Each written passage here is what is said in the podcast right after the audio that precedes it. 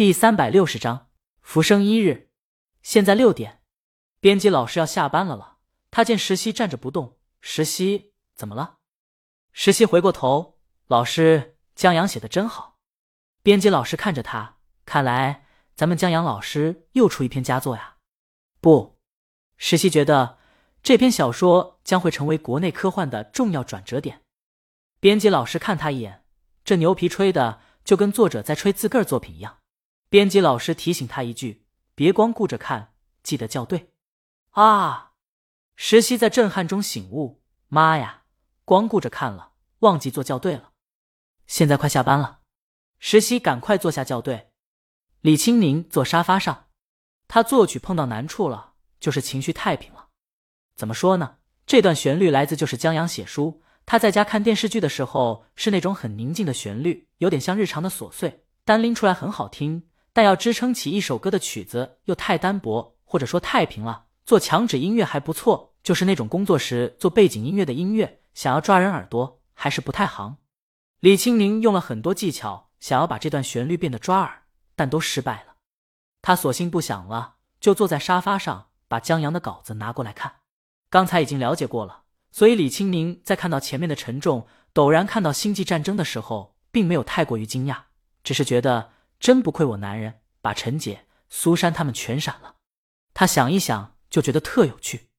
然后他慢慢看，慢慢沉浸在这浪漫之中了。古老贫瘠的土地上，一所乡村小学的教师，却改变了整个太阳系的命运。微小之光，照亮无尽苍穹，渺小与伟大，真好啊！李青宁轻叹一声，然后有些自豪。他妈也是老师，他还有了一些灵感，从小说一张乡村。一张宇宙来的灵感，也是从江阳那儿听到的一首歌来的灵感。那首歌怎么说呢？对耳朵特别不友好，比娘子还不友好。很多人听不进去，甚至觉得这是在强奸自己耳朵。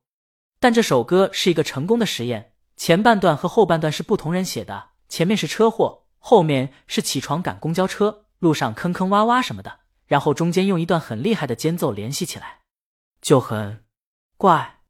但很好玩，李青宁在想，要不要学习这首歌的间奏，吸收为自己的东西，再借助这本书内容、故事结构，为这本书写一首歌。这样，刚才的旋律也用上了，可以化为老师日常生活片段。李青宁越想越觉得这个办法不错，他坐起来。就在这时，梆梆，陈姐敲门，还不下班呢？江阳呢？在李青宁看书的时候。时间不知不觉到了下班点，估计玩游戏忘记时间了。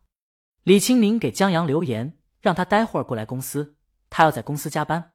陈姐，我让霞姐留下了。好，李青宁答应一声。见陈姐要走，忙招呼她：“陈姐，你可看走眼了呀？”陈姐不懂什么看走眼了。李青宁指了指那稿纸，那不是什么现实小说，那是科幻小说。什么玩意儿？陈姐瞪大了双眼，科幻小说？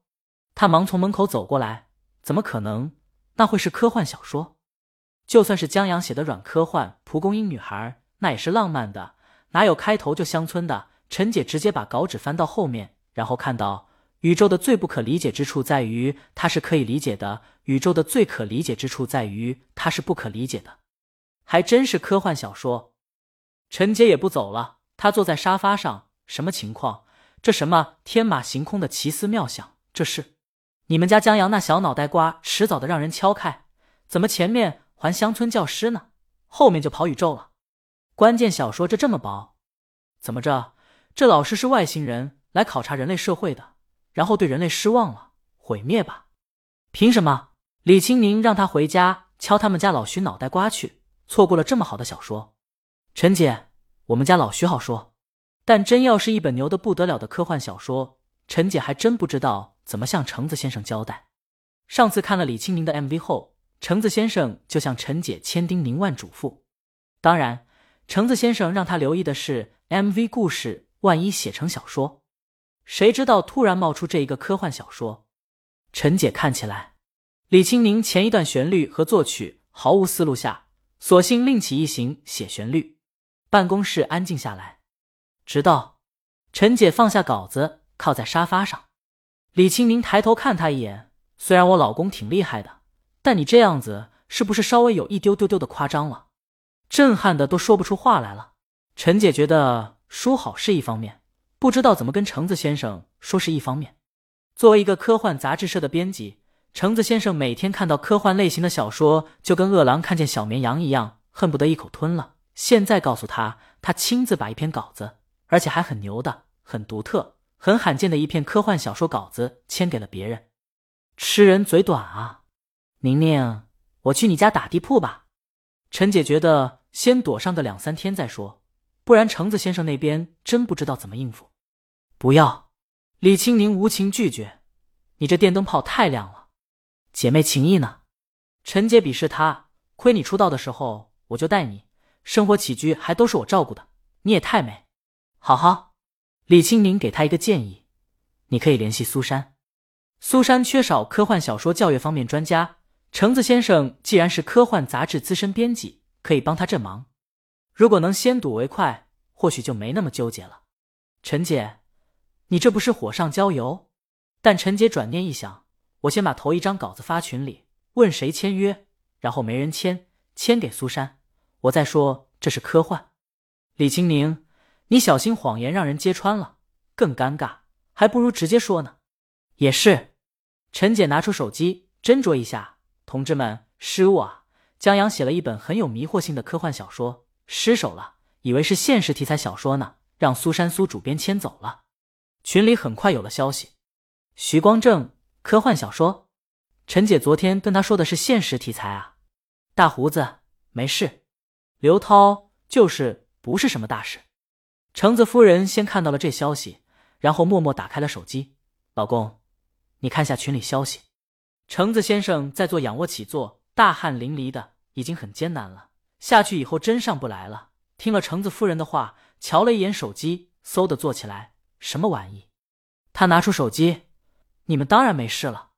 刘涛，大胡子，哈哈，橙子先生，陈姐啊，我的陈姐哎，白请你吃大餐了，怎么就看走眼了？陈姐，主要是江阳坏，你们知道吧？我属于受害者。李青宁说什么呢？陈姐挑下眉，小说视角太厉害了。橙子，你不知道科幻小说情况下，你也会被迷惑。